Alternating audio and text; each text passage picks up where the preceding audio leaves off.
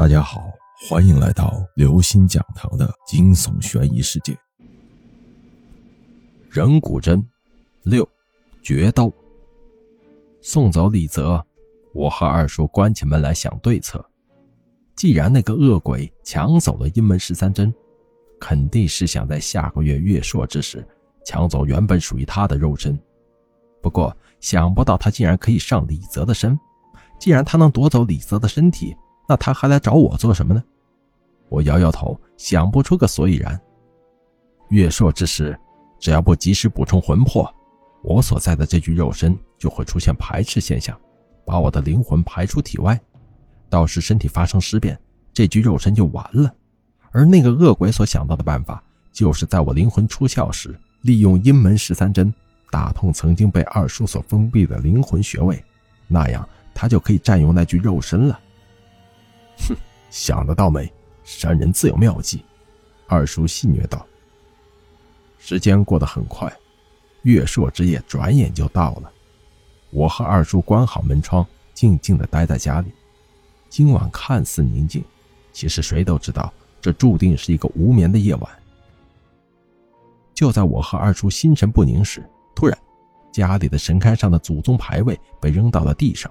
一道嬉笑打闹的声音，回声一样的从各个角落响起。岂有此理！你能调动五鬼，我就能请到神兵相助。二叔大怒，他左手抓起一把黄豆撒向空中，嘴里念道：“祖师爷显神威，撒豆成兵驱五鬼，急急如律令。”一声令下，黄豆落地，幻化成一个个金甲神兵，手持仙器追杀五鬼。只消片刻功夫，屋内便恢复了宁静。二叔的举动惹怒了躲在暗处的恶鬼，一阵阴风吹过，一团黑影狂笑着朝我冲来。我举起八卦铜镜照向黑影，念动二叔教给我的驱鬼口诀。那个恶鬼果然敌不过八卦铜镜的威力，在铜镜的照射下，伏在地上现出了狰狞的面孔。只是恶鬼并没有退却，他迎着铜镜伸出利爪，一把抓向我的喉咙。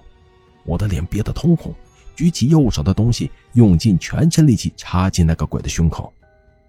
脖子上的窒息感顿时消散开来，眼前的那个鬼就像一团烟雾般越来越轻，越来越薄，直到最后完全消失。二叔脸色苍白地坐在一旁，朝我伸了伸拇指。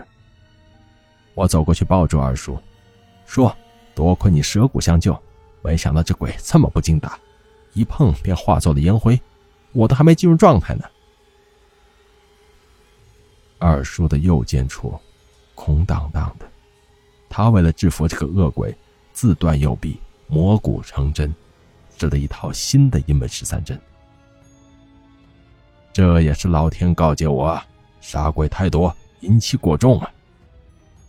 嘟嘟嘟，正说着，有人敲响了门。这是谁呀？三更半夜的，快开门，江涛，是我。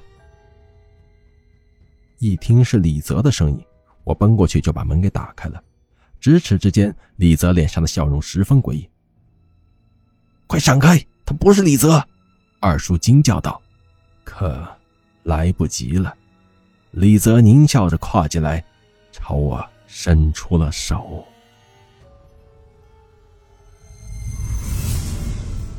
各位听众朋友，本期节目到此结束。如果您喜欢，请关注、订阅、点赞、转发四连击，谢谢您的支持，我们。下期再见。